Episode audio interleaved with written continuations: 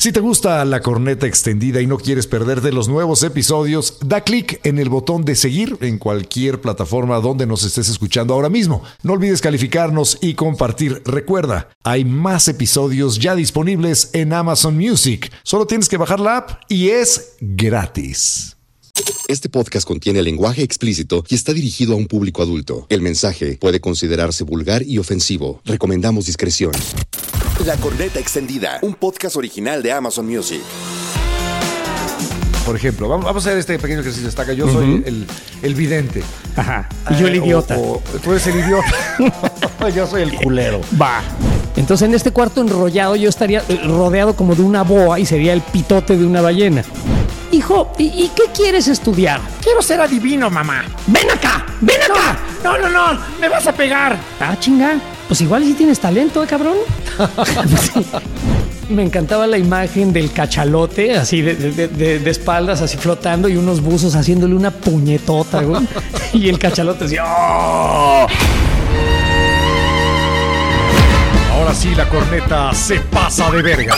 La corneta más dura y penetrante que nunca. Totalmente libre de censura. Libre de comerciales. Justo como la pediste. Siéntate y disfruta de la corneta dura y cruda. La corneta extendida. Con Eduardo Videgaray. Y José Ramón San Cristóbal. El estaca. Charlatán. Hablador, embaucador, embustero, farsante, timador, impostor, ladino, mentiroso, engañabobos, ya te dije engañabobos, Eh, no, no, pero no me estás diciendo a mí, ¿o sí? sacamuelas, Milagrero. milagrero, buonero, bocazas. Mentiroso de cagada, o sea, pinche engañabobos. Mira, cuando a la gente le quieres sacar el dinero a través de engaños, eres un cabrón, eres un ojete, pero hay ojetes profesionales. Como que- Jaime Maussan. Sí, que disfrazan sus mamadas, como las mamadas que dice Jaime Maussan. A ver, dame un par de ejemplos de, la- de- de eso que dices de Jaime Maussan. Mira, eh, Jaime Maussan, por ejemplo, una vez fue un programa de televisión en donde yo trabajaba con una chingadera, una pinche caja, con un, eh, eh, unos huesitos de, de- me- lo que me imagino eran los restos de un mono, eh, pegados, pegosteados con las patas de un pato este, y, y huesos de otros animales, y le llamaba el ser de Metepec, que Que se supuestamente... que era un ser este, de otro planeta. de- un ser de otro planeta. Pero Metepec está en este planeta. Metepec, está en el. Estado de México, ¿no? Según yo. Bueno, total que llegó este güey con su ser de Metepec al programa. Este, y bueno, pues todo el mundo, mis compañeros conductores haciéndole el juego, ¿no? Ay, es Jaime Maussan, el experto. Y yo no me aguanté las ganas. ¿Cuál dije, Jaime, experto? Es un timador. por eso, pero no me aguanté las ganas y en el corte le dije, Jaime, no mames. O sea, eso es la, la pinche este, fantasía masturbatoria de un eh, pinche taxidermista. No mames. Esos son pedazos de otros animales que los juntaron y los pusieron. No, no, José Ramón, es que me parece una falta de respeto. No, falta de respeto la tuya, cabrón. O sea, es un ser de otro planeta. ¿Por qué chingada madre tiene que parecer un primate, güey? No mames. De entrada, las características evolutivas de eso que traes ahí son todas, todas Bueno, terrenales, güey. Ese güey, el, el Maussan, que tiene el respeto a algunas personas, no tiene el mío. Se ha No, dedicado a engañar a México. Pero el respeto de quién? Pues que de, de muchísimas personas, güey. Si, si va a dar una conferencia en, en el Auditorio Nacional, la llena. De Pero estarás- puritito pendejo, estoy de Estarás- acuerdo. Estarás de acuerdo que los está haciendo pendejos y les está quitando el dinero a estos pendejos, vendiéndoles libros Pero- y, y- y cursos y dándoles pláticas de pura pinche mamada. Que eso sí, mamada. parece verdad porque es pseudociencia. Y es de lo que les vamos a hablar el día de, el día de hoy. De cosas que parecerían reales porque están eh, con un... eh, Salpicadas de salpicaditas de algunos terminajos y algunos datos que parecen ciencia, pero son pura pinche verga. Digo, la verdad, para hablar en Qué, plata, qué perdón. grosero, no te atasques. Bueno, está después del éxito que tuvo el monje. Shaolin en el programa pasado, pensamos, bueno, hay que hacer alguna que otra entrevista. Nadie quiso ser entrevistado.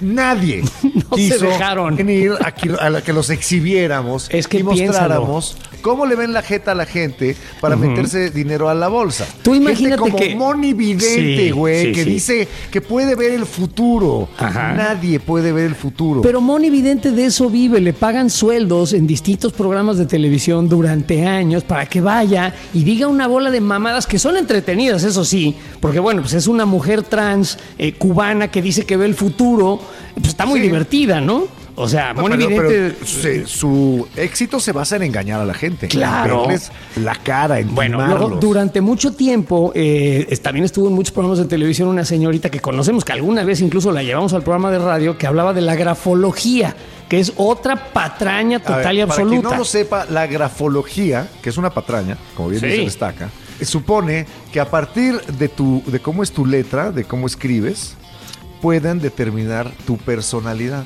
Exactamente. Conocerte más a fondo. Y en alguna época incluso se utilizó para reclutar gente en grandes empresas. Eh, Hubo una época en que la gente creía, ah, a ver, déjame ver. Escribe tu- algo. por- escribe algo aquí.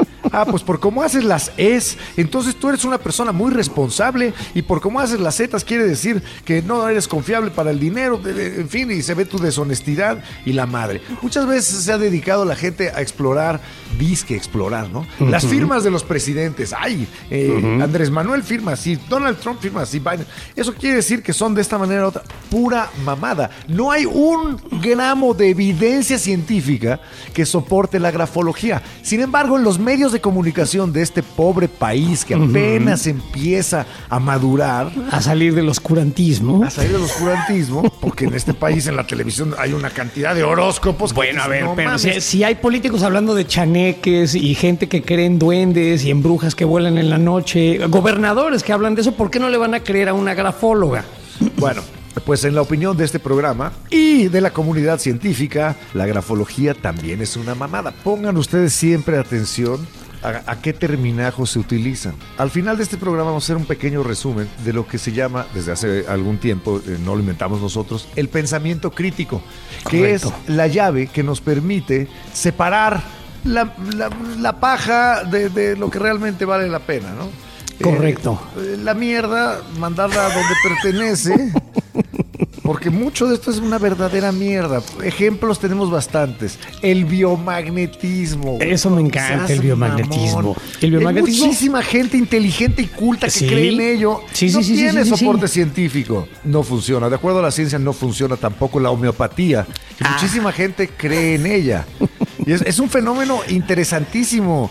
E- Es un rezago que se quedó ahí de otra era, que ya se debería es. de haber ido, pero por ciertas eh, circunstancias, como el hecho de que es inocua, no causa ningún daño. Bueno, es que bueno, vamos a hablar del daño que sí puede causar, pero más adelante. Pero eh, el, por el hecho de que no causa ningún daño, ¿qué? Eh, Perdón, Pues te es que continúa con nosotros, ¿no? Bueno, hay universidades que enseñan la homeopatía. Hay, te puedes tener un título de, de médico homeópata y la homeopatía no sirve absolutamente de nada, de nada, nada. no hace absolutamente nada. Y hay personas que creen a pie juntillas que ahorita seguramente habrá alguien que está oyendo esto y está muy enojado porque recibe tratamientos homeopáticos, los usa o incluso los administra. Pues a los que los están usando les están viendo la cara de pendejos. Y si usted los administra, usted es un hijo de la chingada que está dejando que una persona se enferme y que a lo mejor podría buscar un tratamiento real y usted A ver, a ver, lo está engañando. huevos, cabrón, porque No, no, no, no, no, realmente es una necesariamente mamada. Es un hijo de la chingada, porque hay gente que lo ¿Cómo cree, no, cabrón? que cree en ello, Bueno, que entonces- fue a la universidad Ajá.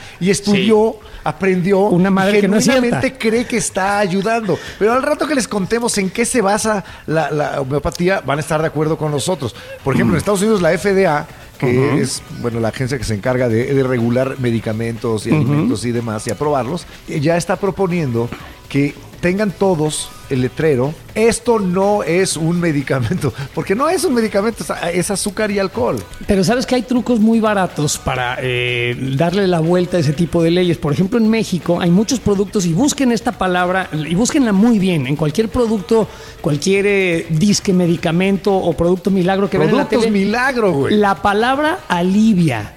Esto alivia el dolor, no cura, ¿eh? Y es la gran diferencia y esa es una cuestión legalmente aceptada. Si dice alivia, entonces ya no hay pedo, porque a lo mejor te quita un poquito, te hace sentir tantito mejor. ¿De qué manera? ¿Quién sabe? Pero no cura el dolor de cabeza. Esto alivia el dolor de cabeza. Y bueno, hay una gran cantidad de mamadas de productos milagro que venden, Sí. desde para la calvicie, Para el Yo me acuerdo, cuando éramos niños er- er- era una chingadera, porque no había Sí. regulación alguna. No. Y entonces abrías un- una revista o un cómic y venía esta crema que le hace crecer el pene, este, quién sabe qué, póngasela te la durante vendían. 10 días y verá usted unos resultados magníficos. Por favor. Bueno, durante No mucho tiempo, yo me acuerdo que los tíos y las tías traían unas pulseritas de cobre. En la generación de mis papás, estoy hablando de gente que ahorita tiene 80 a- hacia 90 años, y ahí andaban con sus pulseritas de cobre, porque supuestamente estas pulseritas de cobre te alineaban el magnetismo de la fuerza del chakra de la pistola, güey.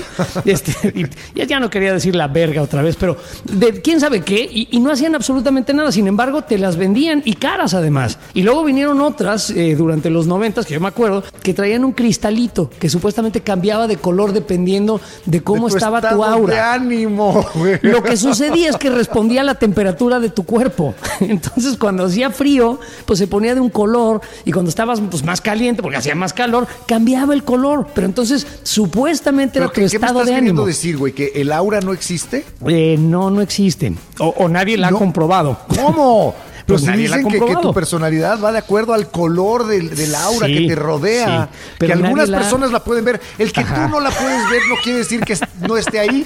¿O qué? Si no es perceptible, y esto es parte del pensamiento crítico del que les vamos a hablar al final del programa, si no hay eh, una, eh, digamos, un- una cuestión Un empírica, un registro, o sea, que, que- que alguien pueda eh, percibir o medir o de alguna manera constatar que está ahí el aura o muchas otras cosas que son puro chile, pues simple y llanamente no existe. Nada más que hay mucha gente que tiene muchas ganas de creer en, soluciones fáciles a problemas reales, ¿no? Es que me, está- están corriendo el trabajo porque mi aura está mal. Es que me está yendo mal en, en no sé qué negocio porque mis energías no están alineadas. Es que mi casa no la diseñé con Feng Shui, es Feng Shui. Ay, perdón, eh, no la diseñé. Entonces no estoy apuntando en la dirección correcta y las ondas magnéticas de la Tierra no me favorecen. No, lo que pasa es que un cabrón mentiroso te vino a convencer de que poner tu cama en el otro lado del cuarto va a cambiar tu vida. No, pendejo. Pero por no ahí va a hacer circula el absolutamente ki, nada. El ki. El ki qué? El ki chupas, güey. ¿Qué es eso? Además- si te gusta que te vean la cara de pendejo, adelante. Ah, adelante. Eso sí. Sí. Si lo hacen por gusto sí. Y, y- o, o les agrede Mira. y conocer la verdad y quieren vivir en el engaño, pues se vale, ¿no? Cada quien. Yo, por ejemplo, hace poquito. Yo a veces me- leo mi horóscopo, güey. y No creo en los Sí, no. horóscopos. Nada más porque Mira. me hace gracia. Yo me enfermé de, de COVID, me dio cuando no había vacuna, cuando no había nada, me enfermé. Y este, llegando a, a una fiesta en México, la esposa de un amigo me dijo, lo que pasa es que no estás vibrando correctamente y por eso te enfermaste. Y le dije a mi amigo, oye, ¿podrías por favor decirle a tu novia que no hable conmigo de esas cosas? Y seguí bebiendo, porque de verdad, y además lo que pasa es que borracho tengo aún menos paciencia que sobrio. Entonces, antes de que le diga yo una cosa fea, este, por favor, eh, dile que no me hable de esas cosas. Hay cosas que yo no entiendo, güey. O sea, tenemos los seres humanos una comprensión, pues, eh, bastante extensa de lo que es el cáncer. Es una deformación, degeneración celular. Correcto. Pero eh, así como a ti, por no vibrar correctamente, te dio COVID. Me dio COVID. Que es una infección viral. O sea, si no hay virus, por más que vibres bajo, No te da COVID. no te va a dar COVID. O sea, Exacto. tiene que haber un virus. Y aquí también tiene que haber una degeneración celular. Y, y la gente insiste, y es algo que, que me parece muy culero, en revictimizar al enfermo Correcto. de cáncer y echarle la culpa, a decir, ah, es que te guardas mucho los corajes, por eso te dio y cáncer. por eso. Y entonces el pobre, eh, la pobre persona, el ser humano que tiene cáncer, encima es responsable de su propio cáncer. Ahora, lo que sucede es que los Una humanos, y lo, injusticia. lo vamos a ver más adelante en, en este podcast, somos muy proclives, nos gusta mucho esparcir pendejadas. nos gusta porque nos suenan o entretenidas o fantasiosas o fantásticas o, incognoscibles y misteriosas. Y la verdad es que por ahí anda la gente repitiendo cosas, la clásica tía, ay no, lo que sucedió es que no le leyeron el café correctamente, lo que decía ahí es que tenía que haberse divorciado de ese cabrón que le estaba poniendo el cuerno, pura madre, o sea, eh, nos encanta el chisme a los humanos y nos encanta eh, demostrar que sabemos. Y esto también es una parte importante de cómo se esparce la, la pseudociencia. La Gente que- pseudociencia- Que, quiere tener respuestas y, y compartirlas. que abusa de, de- de- de esta ignorancia de muchísima gente, nos ha traído unos productos increíbles. En México, por ejemplo, el agua de tlacote, güey. Que hace, hace algunas décadas, que era una panacea. ¿Qué es una panacea? Algo que cura todo. Todo. Y teníamos aquí el, el agua de tlacote, que es buenísima para esto, para acá, y la vendían en todos lados. Y estaban todas las señoras nice de las lomas y fifís Con tomando de una, tlacote. un agua que no era más que pues, agua. Agua. ya. Pero era de Tlacote, güey. Ajá. Tlacote Y- es un lugar, ¿va? Sí, Tlacote es un lugar. Y ev- eventualmente la gente se dio cuenta que no servía para una chingada y, y se dejó de vender el agua de Tlacote. Y lo mismo pasó en los 90 con algo muy interesante. El semen de ballena. Se El puso semen de ballena. súper de moda. El semen de ballena, que va, a ver, vamos, vamos a aplicarle un poquito de lógica al asunto del semen de ballena. El semen de ballena hacía que te creciera el pelo, te quitaba las arrugas, humectaba la piel, y entonces lo vendían en los salones este, de, de belleza, pero como pan caliente, ¿eh? o sea, el semen de ballena se puso súper de moda. Y entonces yo me se- pregunto- nadie se pre- ¿quién, ¿quién iba a ordeñar a la ballena? Porque es ¿Cómo muy le hacían difícil. para meterse en varios buzos al mar, Ajá, ajá. agarrar el pene gigante del balleno, Ajá. masturbarlo Sí. y después que, que se dejara, ¿no? Y después eh, bajo el agua lograr capturar esas, Ahora, la esas emanaciones. La explicación era que, que, que mataban a la ballena y lo extraían. En mis testículos No, ahorita, la verdad es que hay, muy poco semen. Pero eso Eh, es por y- tu edad. Eh, bueno, también, ¿no? Y hay confeti por mi edad, pero yo lo tengo que estar produciendo constantemente, así el balleno. Entonces, matar a una ballena para extraer una cantidad pequeñísima de semen, pues no es muy practicable. Además, matar ballenas es difícil. Necesitas un barco grande con un arpón, este, con punta explosiva y demás. O sea, no es fácil no que- matarlas. Son no grandotas. maten ballenas. Y no se dejan, además, las muy Atención, culeras. japoneses, noruegos. Exacto. Ahí, ahí les encargamos, pero bueno. eh, entonces me rompiste el corazón, güey. No, no chaqueteaban No, ballenas no, los no. para eh, No. Sacar nadie, su- nadie nunca masturbó una ballena. elixir de macho ballena. Aunque no sé por qué me encantaba la imagen del cachalote, así de, de- de- de espaldas, así flotando y unos buzos haciéndole una puñetota, güey. Y el cachalote decía, ¡Oh! ¡Oh! ¡Oh!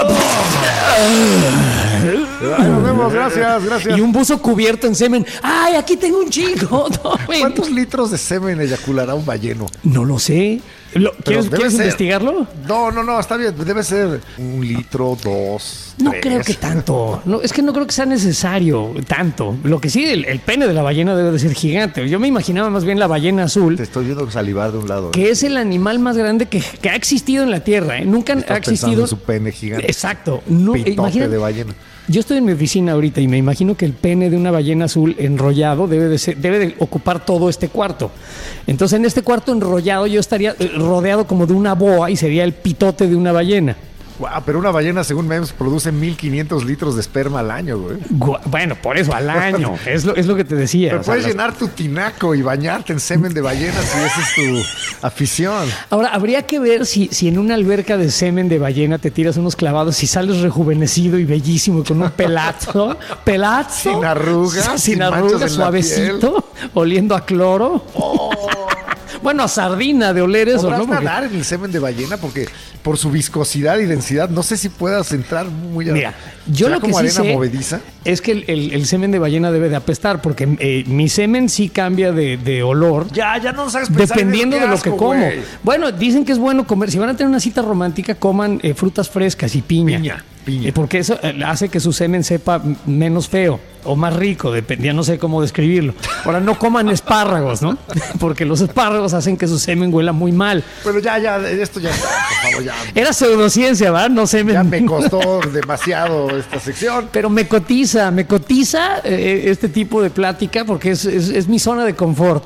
Oye, otra mamada de nuestra infancia, bueno, no tanto Ajá. de nuestra infancia, de hace algunas décadas, fueron los cursos de inglés Aprende mientras duermes. Eso no tiene madre, pero tiene un nombre específico. Hipnopedia. Muy- hipnopedia. O sea, es como Wikipedia, enciclopedia. O sea, es eh, un- una cuestión didáctica mientras duermes. Evidentemente, nadie nunca aprendió una chingada de inglés durmiendo, pero te vendían el curso y te ponías unos audífonos cuando te ibas a dormir con alguien hablando. Imagínense, no sé, a Super Holly hablándote en inglés mientras duermes. Super Holly es una gran maestra, pero no vas a aprender nada de ella o de ningún otro maestro mientras estás jetón. Y no solo te vendían cursos de inglés, te vendían cursos de de todo. Sí. Pero que supuestamente es que estudios demuestran, eso es un clásico de la pseudociencia. Estudios demuestran cuáles estudios. Pero ¿Quién ¿cuáles hizo los estudios? estudios? ¿Dónde? ¿Quién los hizo? ¿Quién los verificó? Porque ese es un punto muy importante para distinguir la pseudociencia de la ciencia. En la ciencia real, auténtica y verdadera, tiene que haber verificación por parte de otros científicos. Aquí es nada más, hicimos un estudio y miren nada más qué chingón. Va usted a aprender alemán mientras duerme. Fíjate. Ni se esfuerce. Por ejemplo, durante años las compañías tabacaleras, las grandes eh, compañías tabacaleras, hacían sus propios estudios y decían que fumar era bueno para la salud y fumar era bueno para las mujeres embarazadas. Estoy hablando de los 40 y 50 y decían que fuma, estos cigarros son los que fuma mi doctor. Y en el dibujito de la revista salía el doctor fumando con un bebé y, y era, era lo- los cigarros que recomienda mi doctor. Tú pregúntale a cualquier médico actualmente si, ¿qué, qué cigarros te recomienda que fumes. Ningunos.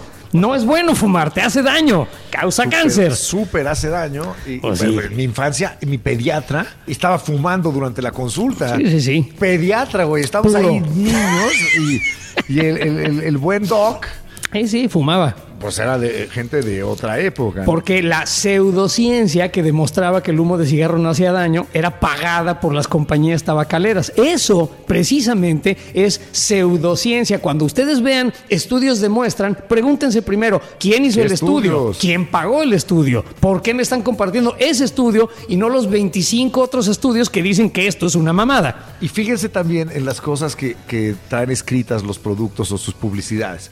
A mí me llama mucho la atención que hoy en día los productos, más que decirte lo que tienen, te dicen lo que no tienen.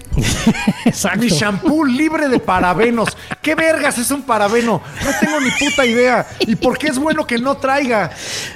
Oye. mi, mi pan libre de gluten. Esto no contiene gluten. Puta madre, la lista de pendejadas de que no contienen las cosas que compro sería eterna. Pónganme lo que trae, no lo que no trae. Eh, no sé, por ejemplo, esto es muy interesante eh, en cuanto a la pseudociencia. Hay una teoría de los supremacistas blancos en distintos países de Europa y en Estados Unidos que dicen que el asunto de, la, de, de- de ser alérgico a los lácteos, o sea, de la, de la intolerancia a la lactosa, Tú es una los cuestión... Eh, sí, a mí no me causan problemas, sí me puedo tomar leche entera si quiero. Incluso Perdón, perdón, bueno, ya, ya, ya. el asunto es que alguien les dijo que por ahí había un estudio que demostraba que la pureza racial, sobre todo la pureza racial de los arios, de los blancos, que también sabemos que eso es una patraña y una mamada, este, los hacía eh, pues, totalmente resistentes a la intolerancia a la lactosa. Entonces, de pronto, había imágenes de skinheads, de estos pendejos con el- la cabeza rapada y con suásticas en el pecho, tomando leche y bañándose, tirándose litros de leche encima para demostrar que su pureza racial los protegía de esto que solamente jodía a, a las partes inferiores de la raza humana, como estos y los otros y los de allá. Entonces, no había ninguna O sea, ciencia que avalara para esto. echarse leche en la cara, yo creo. Lo que sucede, sí, lo que sucede es que la intolerancia a la lactosa es real en cierta parte de la población y a ciertas edades, por cierto. O sea, llega un momento en el cual ya no puedes digerir eh, la lactosa de la misma manera. Eh, afecta mucho a la gente de, de ciertas edades, pero en general no es necesario que tomen leche este, deslactosada. Es, no, es más. Deberían de tomar la otra leche que no está desla- deslactosada porque les hace bien la lactosa en general. Bueno, ya. Esa es pseudociencia. leche, ¿no? Sufici- Es que leche, semen. Ya, sácanos de aquí nuevo y vamos rápidamente a la primera forma eh, de engaño que vamos a explorar el día de hoy y que se llama lectura en frío. La corneta extendida. Original de Amazon Music. Hay una anécdota muy bonita que me encanta de un pendejo ahí en Francia que se decía vidente, que podía ver el futuro. Y entonces un Era reportero, famoso. sí, Muy famoso. Hagan ustedes mon- de cuenta Moni Vidente en México o- u otros, pero bueno. El brujo lo- mayor. Lo cita a- para una entrevista un reportero en un coche. Y empiezan a platicar y le dice, oye, eh, tú puedes ver el futuro, ¿verdad? Sí, sí, puedo ver el futuro. Y el reportero de pronto le revienta un putazo en el hocico, así, mocos con toda su alma. ¿Qué pasó, May? ¿No lo viste venir? Además, ¿Cómo ya hace el futuro? El reportero, imagínense ustedes a un tipo de las dimensiones de Gerard Depardieu, este, el- o sea, un tipo Generoso, grandote, rollizo. corpulento, sí, sí, un gordo barbón, este, y, y le mete un sopapo con la mano abierta, que esa mano parecía una, una especie de pambazo gigante, güey, y- pero le da fuerte, güey, y el otro güey se queda helado. Pues no lo viste venir, pues no. Ah, pues qué buen adivino, cabrón. Es como cuando tocas a la puerta, de- llegas hacia la oficina de unos adivinos y tocas la puerta, ¿no? ¿Quién ¿Quién? es? Chinga, tu madre no te voy a, no te voy a contratar, pinche adivino chaqueto, ¿cómo que quién? Pues sí. ¿Qué, qué no sabes? que no, que no sabes, güey, entonces ya me voy, con mi dinero otro lado. madre. Pinche adivino. Bueno, hay mucha, mucha gente que se dice eh, que puede ver el futuro, dicen ellos, ¿no? Eh, lectores de cartas, tarotistas, que el otro día había una conductora de televisión decir en su cuenta de Instagram, hoy vamos a hablar del tarot. ¿Para qué nos sirve esta herramienta? Herramienta. Herramienta. O sea, el tarot no es una herramienta. No. Es una verdadera mamada que no sirve absolutamente para nada. Pero ¿cómo funciona en nuestra mente la lectura de cartas, por ejemplo? Porque hay mucha gente que va y gasta su dinero que se ganó trabajando este, con, con- con el sudor de su frente o con, con su inteligencia y se lo da a un charlatán. ¿Por qué se lo da? Bueno, Bueno, tú eso, salen convencidos de que el charlatán pudo ver su futuro, su pasado y que les dio información y que van a regresar la semana que entra. Y van a regresar la semana que entra por más consejos de esta persona que les está viendo la cara. Pero ¿cómo les ve la cara? Hay una cosa y un concepto que se llama la lectura en frío. Y ahí les va cómo nos engaña, cómo nos puede embaucar y cómo, o convencer una persona de que tiene información nuestra, información personalísima que solamente nosotros conocemos, a la cual esa persona tiene de alguna manera mística y mágica acceso. Y lo que hacen es muy sencillo. Son eh, personas muy observadoras, que de entrada se fijan en absolutamente todos los detalles, cómo viene vestida esta persona, cómo tiene las manos, si las tiene trabajadas, qué tan arrugado está. Eh, Su lenguaje corporal. Su lenguaje corporal, si, si es una persona tímida, si es extrovertida, si es segura, si es de- eh, y, todo eso lo aprovecha. Después empiezan a hacer cosas dentro de una plática eh, para sacar hebra, para sacar información y hacerte sentir que tú no se las dijiste, sino que ellos las sacaron. O sea, que te Por- conocen de alguna manera mágica y mística. Pero ¿cómo lo logran? Ahí Una de ellas es, es repetir lo que tú dices, pero como si ellos siempre lo hubieran sabido. Por ejemplo, vamos, vamos a hacer este pequeño ejercicio. Está acá. Yo soy el, el vidente. Ajá. Y yo el Eh, idiota. o- o tú eres el idiota. yo soy el culero. Va. El culero que te está sacando la lana diciéndote cosas que tú ya sabes. Viene. Ah, veo, siento una presencia, alguien muy importante en tu vida. Creo que es tu papá. Tu papá te dio un regalo muy importante cuando eras niño. ¿Y a quién no le dio un regalo muy importante a su papá cuando era niño? Y el idiota dice, sí, sí, sí, un trenecito. Ah, claro, un trenecito, es verdad, sí. Eh, y lo disfrutaban todos en la familia, ¿cierto? Sí, jugaba con mis hermanos y con mis hermanas y, y una vez jugué con mi mamá y una vez invité a un amiguito a jugar con el trenecito y le encantó. Y entonces ahí empieza a sacar, Eva, de quiénes conformaban toda tu familia, ¿no? Correcto. Y te deja hablar y te deja hablar y te va sacando más y más A lo mejor te dice, ¿extrañas a tu mamá? Sí, la extraño mucho. Cuando murió, porque él asume que murió. ¿Cómo sabes que murió? Pues me lo acabas de decir, pendejo. Lo único que hice fue escucharte y repetir lo que tú me acabas de decir. Y eso parece un conocimiento personal y, y- y, este súper místico y mágico. No lo es. No lo es, simplemente están leyendo en frío, que es como se llama, todo lo que tú les estás diciendo, te lo están sacando. Y también hay manera de hacerlo en grupo, ¿no? De repente cuando hay un, un medium disque, ¿no? Que, que tiene a varias personas, llega y avienta como disparos de escopeta con muchos balines a ver a qué chicas le da. Eh, tengo en este momento la sensación de que hay alguien aquí que hace muy poco perdió a- a un pariente de edad avanzada. Es muy probable que el pariente que haya perdido a alguien haya sido de edad avanzada porque los viejos se mueren más. Resulta. Ahora, ¿Quién chingados no tiene Exacto. en Oye, su ejemplo, familia ¿qué te parecería- que- que- viejo que se murió recientemente? ¿Qué te parecería ser medium en, un- en una sesión en un asilo? Alguien aquí acaba de perder a un amigo. pues sí, nos estamos muriendo todos, cabrón. Pues claro. Ya estamos viejitos. Entonces, no le crean a, a tarotistas o, o háganos la prueba. Vayan con uno de estos videntes, pero traten, estén conscientes de que lo- les están leyendo todo lo que dicen Oye, y ajá. engáñenlo. Y van a ver cómo no le ni madres. A nada. Exactamente. Díganle, Porque no sí, te van a decir nada esto. que tú no sepas, que tú no les ofrezcas. Ahora, hay otra, una, una cuestión muy interesante que algunos conocen como el efecto Pozo, otros como el efecto Forer, pero se hizo un experimento en Esto tiene que ver con la 1948. astrología. Sí, sí, sí. La astrología y muchas otras patrañas y Pero la pseudociencias. astrología ¿no? es una ciencia, ¿no? No, no, la astronomía es una ciencia, la astrología es una mamada.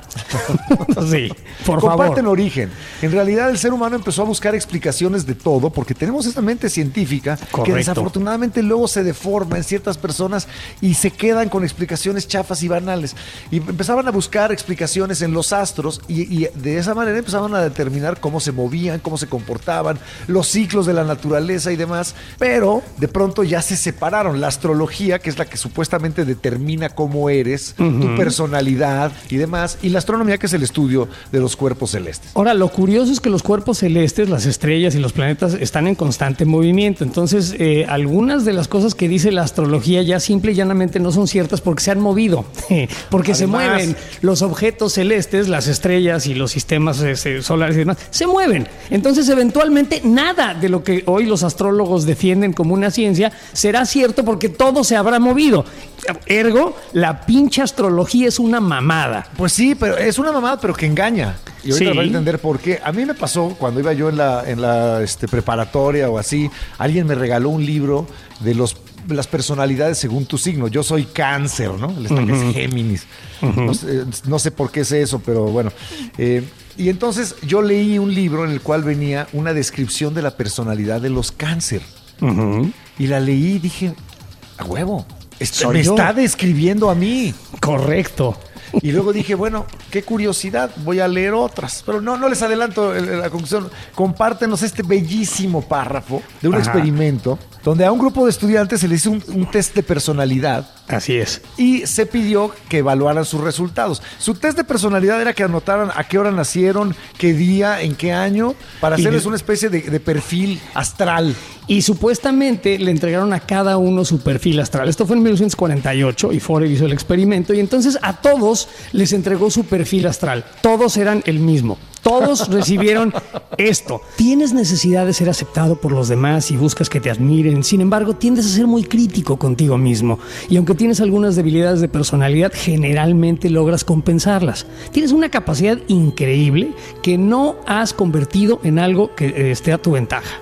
Disciplinado, autocontrolador en el exterior, tiendes a preocuparte y a ser inseguro en tu interior. Entonces, ahí todo el mundo se sintió, claro, soy yo. Me, me identifico, me conoce este güey. Dice cosas como, también te enorgulleces de ser un pensador independiente. No aceptas lo que digan los demás sin pruebas satisfactorias. Pero has descubierto que es poco sabio ser muy franco y revelarte a ti mismo ante los otros. A veces eres extrovertido, pero en ocasiones eres reservado. Algunas de tus expectativas pueden ser más bien irreales. Y bueno, ahí les va. Está muy bonito, ¿no? Todo lo que les dijeron, eh, lo que les dijo Forer a, sus sujetos de experimento allá en 1948, sonaba bien. O sea, esto me describe. Evidentemente soy yo de quien se está hablando, ¿no? Y entonces los estudiantes tuvieron que evaluar qué tanto esto los, los representaba, qué tan acertada era esta descripción de ellos mismos. Y el resultado fue que los estudiantes dijeron que 85% los representaba. O sea, el 85% de los estudiantes dijeron, sí, sí me representa esto. Altísimo, es altísimo, porque lo que acabamos de leer define a cualquier ser humano. Está lleno de ambigüedades, de, de- de cosas vagas y en algunos casos contradictorias. Pero lo que sucede aquí, y cuando les dice Eduardo que son contra- contradictorias, es que eh, la persona se siente bien con lo que está leyendo, con frases como, eres muy inteligente, pero a veces haces tonterías. Entonces, primero que nada te están dando un premio, ¿no? Primero que nada te están dando un halago, una cosa que te gusta oír. Soy muy inteligente, sí, sí, soy muy... Qué bueno que esta persona reconozca mi inteligencia. Ahí ya bajaste la guardia, porque tú ya te sentiste validado y contento con el conocimiento de esta persona de tu gran inteligencia. La siguiente frase es, pero a veces haces tonterías. Entonces, eres muy inteligente, pero a veces haces tonterías y dices, claro, la verdad es que sí soy muy inteligente, pero de repente la riego y no parezco tan inteligente como realmente soy.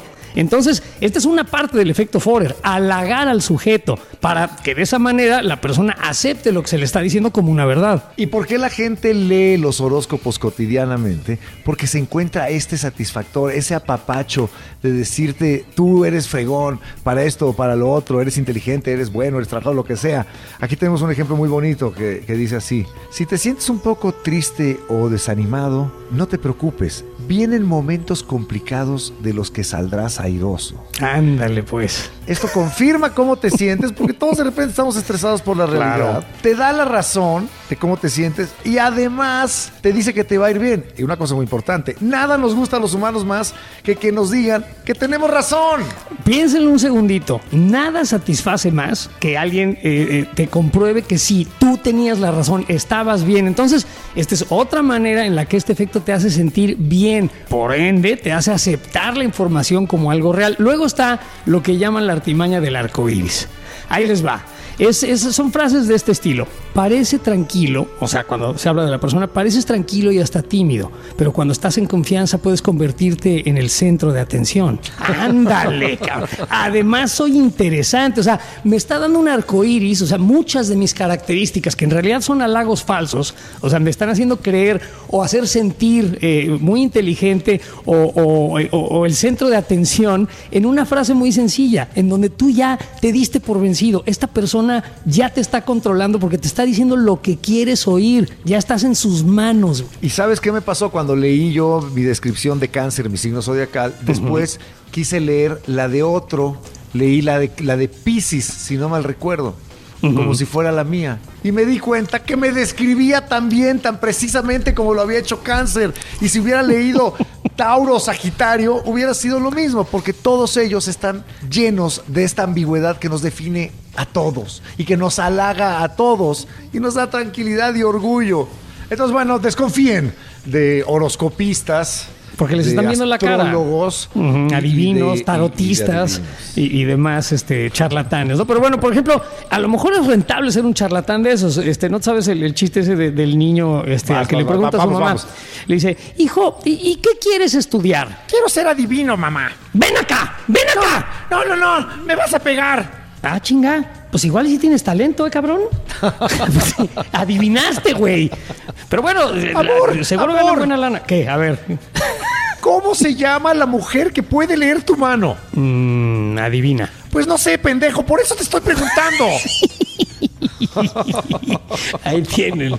Desconfíen de estos cabrones. Les están sacando la lana por pendejos. No se dejen.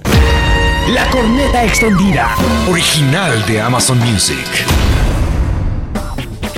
Ahora ahí les va una cosa de la cual no sé si se van a sentir orgullosos, eh, sorprendidos eh, o de plano encabronados.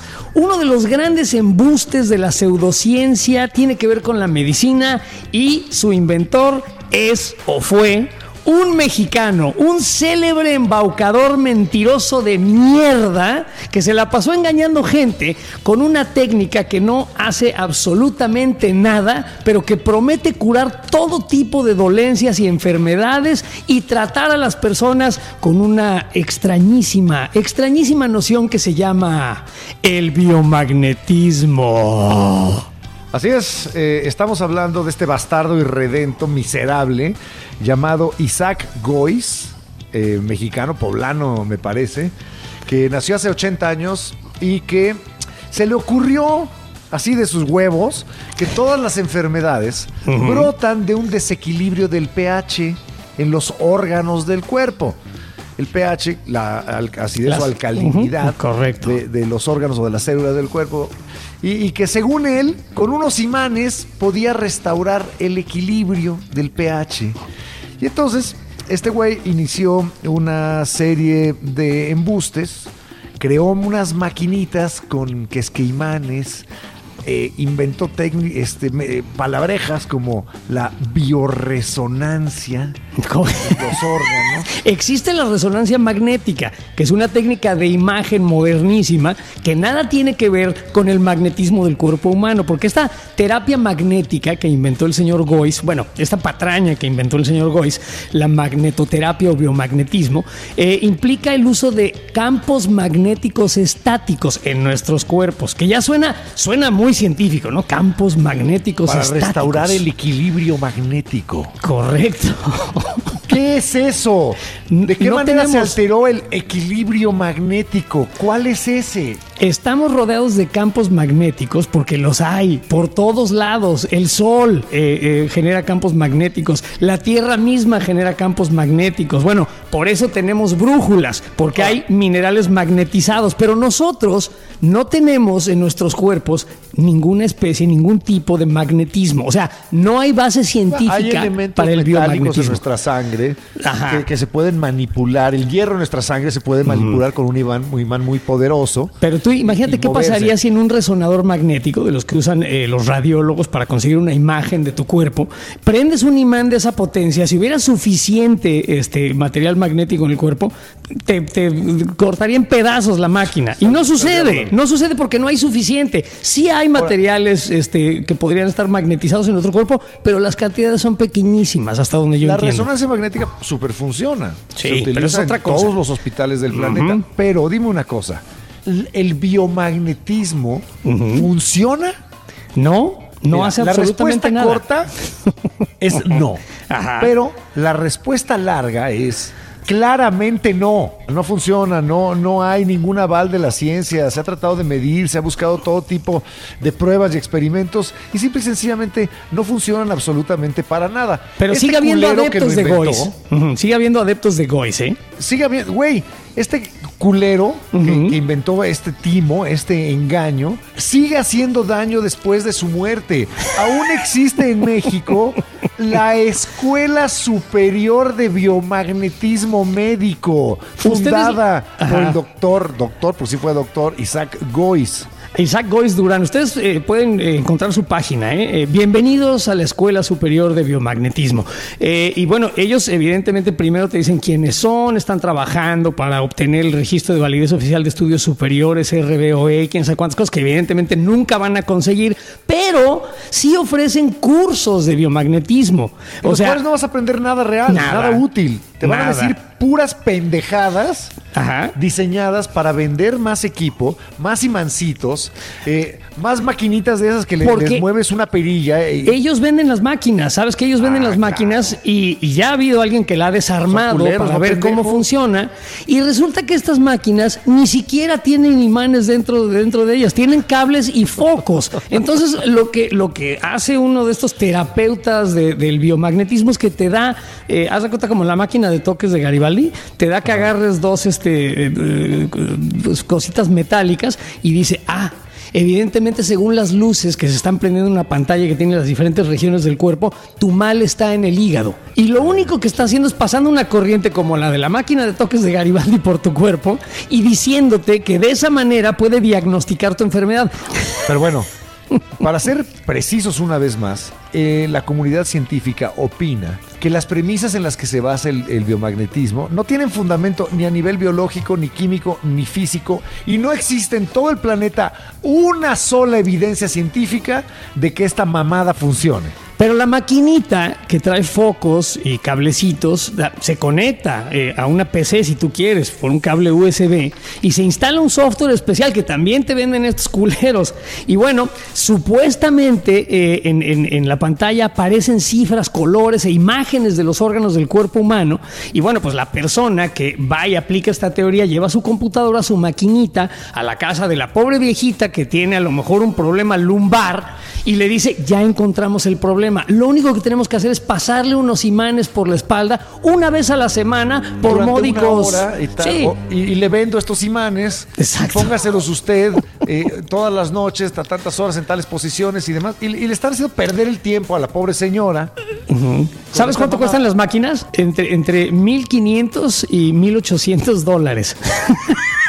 Hijos de la. 30, ¿Cómo ves? 40 mil pesos, una maquinita que no sirve para absolutamente nada. Y incluso hay unas que son peores, que ni siquiera leen valores, ni siquiera arrojan valores en sus monitores, sino te dicen ya dolencias. Dolencias. Que, que salen pues al azar, ¿no? Porque no, no, no está basado en absolutamente nada. ¡Pura pinche verga! ¡Carajo! Sí, no, no le crean, la verdad, al biomagnetismo. Pero bueno, hay, hay otras disciplinas que eh, para algunas personas son pseudociencia y que no la son. Por ejemplo, eh, la acupuntura. La acupuntura es un- algo muy misterioso. Nadie sabe en realidad cómo funciona. Sin embargo, estudios científicos han demostrado que funciona. Pero esa es la gran diferencia. Cuando se puede hacer un estudio científico, cuando se puede medir un cambio, cuando se puede comprobar que algo funciona, Replicar, además. Hay que investigarlo más. Evidentemente, ese es el método científico, ese es el pensamiento crítico. Si estamos viendo resultados medibles, reales, pues entonces hay que seguir investigando para descubrir o entender, comprender y replicar los mecanismos. Eso es ciencia. Pero hay otras cosas, por ejemplo, para las cuales usted también puede estudiar aquí en México y hay una universidad de homeopatía. La homeopatía que también es otra mentira gigantesca y que no funciona absolutamente Sí. para nada. Pero yo creo que la homeopatía es, es una mentira benigna, desde su origen e incluso eh, su existencia actual. Eh, Se originó hace como 200 años en Alemania. Hay que recordar que hace 200 años la humanidad estaba, acababa de descubrir realmente el método científico y estaba tratando de aplicarlo. Y entonces había una cantidad de tratamientos atroces para los enfermos Sí, en sí, sí. busca de algo que ayudara, ¿no? Tratamientos de electroshocks, de, de altísimas y bajísimas Sangrías, lavativas, ponerle sanguijuelas a la gente por todo el cuerpo que para que meterle la sangre. agua caliente en el culo, que algunos aficionaron, ¿eh? ya nomás por diversión. Ponerles agua calientita en el culo y luego que la expulsen. Pues te lavaba los intestinos, pues si te metías agua caliente había que sacarla, ¿no? Y entonces la, la homeopatía surgió en esta época en la que se estaban llevando a cabo tratamientos sumamente salvajes que en la mayoría de los casos solamente enfermaban más al enfermo. Y llegó la, la homeopatía con una teoría extrañísima que decía que lo que te causa la enfermedad, administrado en dosis sumamente bajas, te la cura. O sea, la idea si a ti básica te da era- cáncer por fumar, Sí. y, y- y te dan una solución en la cual hay un microgramo de, De tabaco. Eso te va a curar el cáncer. Ahí es una va la- ultra pendejada la teoría. Lo es. La Pero, idea déjame nada más es una cosa. lo similar cura lo similar. Esa es la idea lo básica, similar ¿no? cura lo similar. Y en una época en la que se estaban llevando a- a- atrocidades a cabo para curar enfermos, llegó una técnica que no hacía absolutamente nada, pero que no jodía más al enfermo. Entonces empezó a despuntar entre todas estas otra- otros tratamientos horribles y feroces que eran muy nocivos. Y por eso se empezó a propagar, porque Y se fue quedando. permitía la recuperación del enfermo. Pero la idea se fue quedando, como hubo una especialización, y esto lo estoy diciendo entrecomillado, una especialización en la homeopatía y sus supuestas técnicas, eh, se quedó, ¿no? Es un, es un rezago, es un resabio, perdón, del pasado, de, de una medicina que nunca lo fue, pero en la cual todavía hay mucha gente que cree. Bueno, esta idea de lo similar cura lo similar es lo que les decía Eduardo, ¿no? Eh, se- supuestamente se diluye una sustancia eh, en, en un líquido en, en can- en cantidades casi imperceptibles. Entonces, un homeópata usa pastillas o mezclas líquidas, soluciones que contienen solamente una pequeña cantidad de un ingrediente activo, o sea, una planta o un mineral, pero, ¿no? Pero mínima. Y Nada. cuando hacen eso, le llaman potenciarlo. Ajá. Yo no entiendo, güey, porque en mi muy humilde experiencia, si yo me sirvo una microgota de whisky en mi vaso de agua, pues no se potencia el whisky. No. Al contrario, mientras más lo diluyo, menos efecto tiene. Sí, sí, lo quiero- yo sé que es una cuestión empírica muy mía. Pero ¿no? es cierto, si quieres el efecto completo del whisky, tómatelo solo, no le pongas ni hielo y, y tómate toda la botella y vas a ver cómo se potencia el efecto y te mueres de una congestión alcohólica. Pero bueno, eh, se han hecho ensayos clínicos que demuestran que la homeopatía no hace absolutamente nada, sin embargo, sigue siendo legal. ¿Por qué? Porque las leyes no pueden prohibir que las personas, pues ahora sí que eh, escojan sus propios tratamientos y regresamos a este concepto de alivia. Este, este medicamento homeopático alivia el dolor, no, alivia se dice dolor. cura. Es el No, efecto placebo lo que alivia No el hace dolor. nada, correcto. No hace absolutamente nada. Pero como no hace nada, como no hace daño, no ha habido elementos para eh, prohibirlo. Bueno, pero, a ver, que espérame. me encanta de la homeopatía. Espérame un A ver, ahí te segundito. va, échale. Que es este. ¿El de un Pepito? güey- un güey. está- ya ven que dicen que mientras más diluida es la dosis, más efectiva es. O sea, había un güey que tomaba eh, medicamentos homeopáticos. Un día dejó de tomarlo y murió de sobredosis. Pues sí, en efecto, porque así se supone que funciona. Ahora, yo les iba a decir el de Pepito, porque Pepito en realidad está vivo gracias a la homeopatía. ¿Por qué? Porque su madre la utilizaba como método anticonceptivo. Entonces Pepito le puede agradecer su vida a los tratamientos homeopáticos. Ahora, Hay, hay una cosa desquiciada eh, de, la, de la homeopatía que me hace muchísima gracia. Tienen una forma de medir qué tan diluida, qué tan mínima es la, la dosis que están dando. Una nomenclatura me encanta. que, que no tiene ningún sentido. A- a- aplican una que le llaman 40CH, que equivale a disolver una sola molécula en una esfera del tamaño del sistema solar.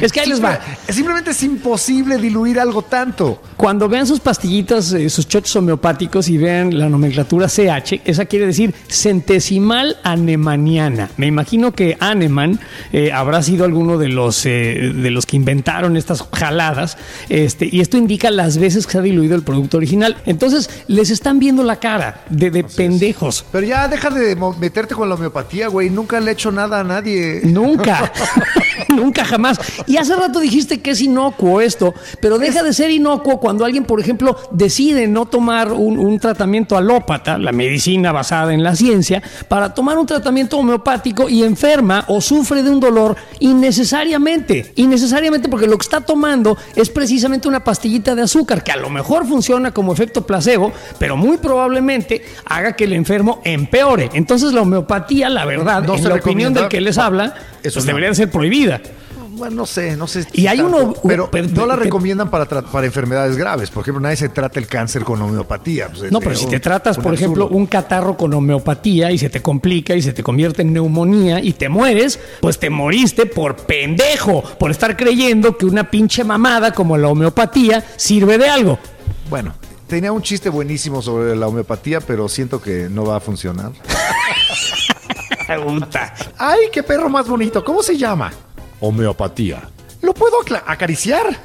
Claro, no hace nada. La corneta más dura y penetrante que nunca. La corneta sin censura, sin tapujos y sin pelos o con pelos en la lengua. La corneta extendida. Bueno, ya para terminar, ahí les van algunas características de lo que se denomina pseudociencia, para que estén alertas y no les vean la cara. Exacto. Las pseudociencias no disponen de una consistencia interna y externa. Soportan contradicciones lógicas, como las tiene, por ejemplo, la astrología constantemente, y no se pueden integrar con otras ciencias, como el chingado biomagnetismo no se puede integrar, Integrar con la a medicina. ciencia médica. O sea, si le pones tantitita luz, eh, las cucarachas salen corriendo. Si le pones tantitito pensamiento lógico, no tiene ni pies ni cabeza. Si le pones tantitita atención a lo que te están diciendo para tratarte de engañar, no lo van a poder hacer. Es así de sencillo. Nada más pregúntate cosas básicas. O sea, porque lo- estos güeyes, los charlatanes te quieren apabullar, ¿no? Con palabras rimbombantes y conceptos llenos de disque mediciones o, o disque teorías que en realidad son nada más paja y relleno. Entonces, siempre pregúntate cosas que a ti te hagan ruido o te den curiosidad y será fácil que encuentres cuál es una pseudociencia. Otra característica de la pseudociencia es que proclaman teorías sin aportar pruebas. Así tal cual como el chingado biomagnetismo de ese güey, que me parece una fregadera. Y una más, y esta es muy importante. Las críticas de la ciencia son descalificadas casi siempre, las llaman falacias, fake news, persecuciones. Y estoy seguro que muchas personas se emputaron oyendo este podcast, porque a lo mejor creen en la homeopatía o a, o a lo mejor creen en el biomagnetismo y, y a la gente no le gusta que se cuestionen sus, eh, eh, sus ideas creencias. muy arraigadas. ¿Y sabes sus cuál es uno de los ataques más comunes? Es la falacia ad hominem. O sea, el pinche estaca, ¿qué va a saber del biomagnetismo? magnetismo o, o la homeopatía. O sea, están atacando al emisor del mensaje, en este caso a mí.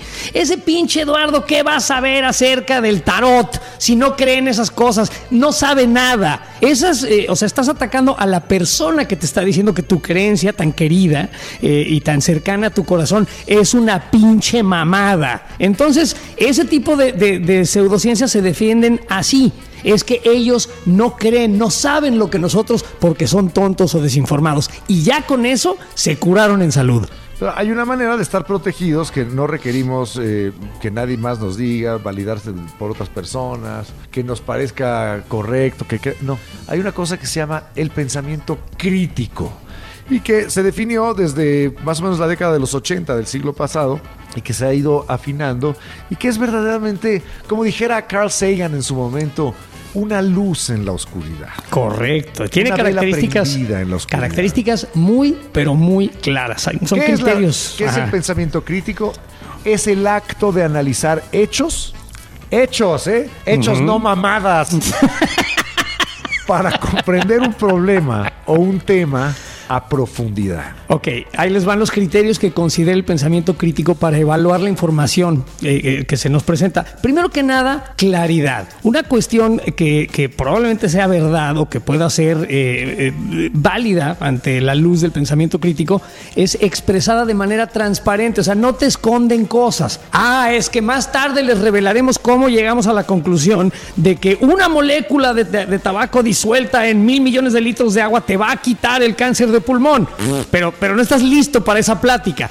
Eso es falta de claridad. Eso evidentemente es un foco rojo porque te están escondiendo información. Luego, tiene coherencia. Los datos y los argumentos que presentan no se contradicen entre sí.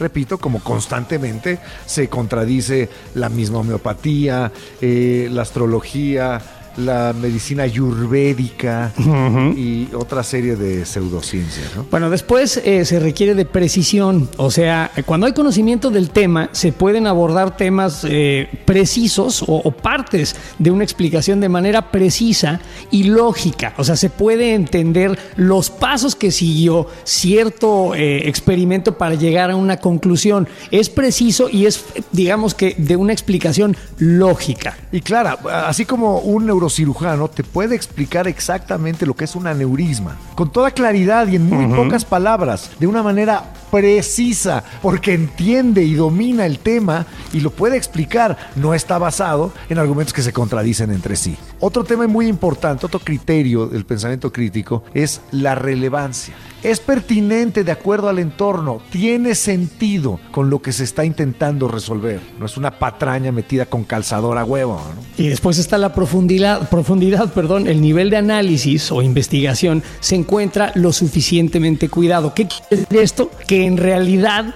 cuando se le puso la lupa, la lente a una cuestión para tratar de elucidarla o explicarla, hay suficiente investigación, suficientes datos para y, y su- y cuidados de manera suficiente para en todo caso descartar o validar ciertas partes de la investigación y una vez más se puede explicar de manera lógica, no se saltan pasos, como y aquí es donde el rayo cósmico hace su magia. No, no mames, eso no es cierto, güey.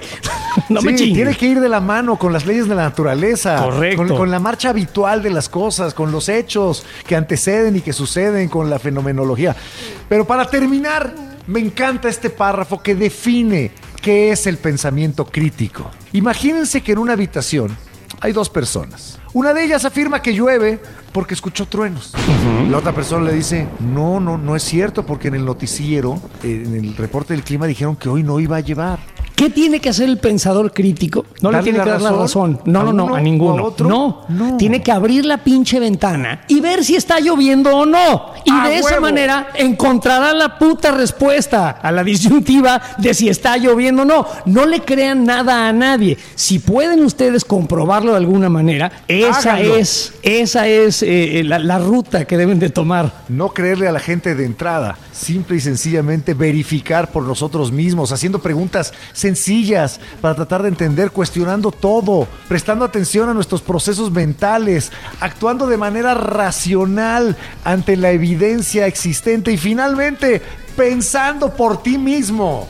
A lo mejor no tienes toda la información, a lo mejor tienes que hacer algo de investigación, pero cuando No, algo siempre, te siempre parezca fantástico, increíble, poco creíble o de plano una gran mamada, muy probablemente lo sea. Si investigas, y además de todo, ahorita sí estamos en una época maravillosa, hay una madre examen en internet en donde hay un chingo de información, también hay mucha paja, pero hay información, entonces vean varias fuentes y vayan viendo cuáles son más lógicas. A las que le apliquen el, pensamiento crítico y lo aguanten, esas son las buenas. Espero que con esto eh, hayamos logrado nuestro fin. Nuestro fin es evitar que el resto de sus vidas les vean la cara de pendejas. Y bueno, nosotros, estas O dos pendejos. pendejas, pendejes o, pendejos, como nos quieran decir, ya nos vamos y les agradecemos muchísimo su atención a este podcast, que lo único, lo único que intenta es entretenerles y prender la puta luz para que las cosas se vean como en realidad son.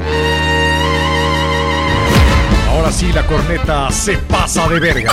La corneta más dura y penetrante que nunca. Totalmente libre de censura, libre de comerciales. Justo como la pediste. Siéntate y disfruta de la corneta dura y cruda. La corneta extendida. Con Eduardo Videgaray Y José Ramón San Cristóbal, el estaca. ¡Sí, güey!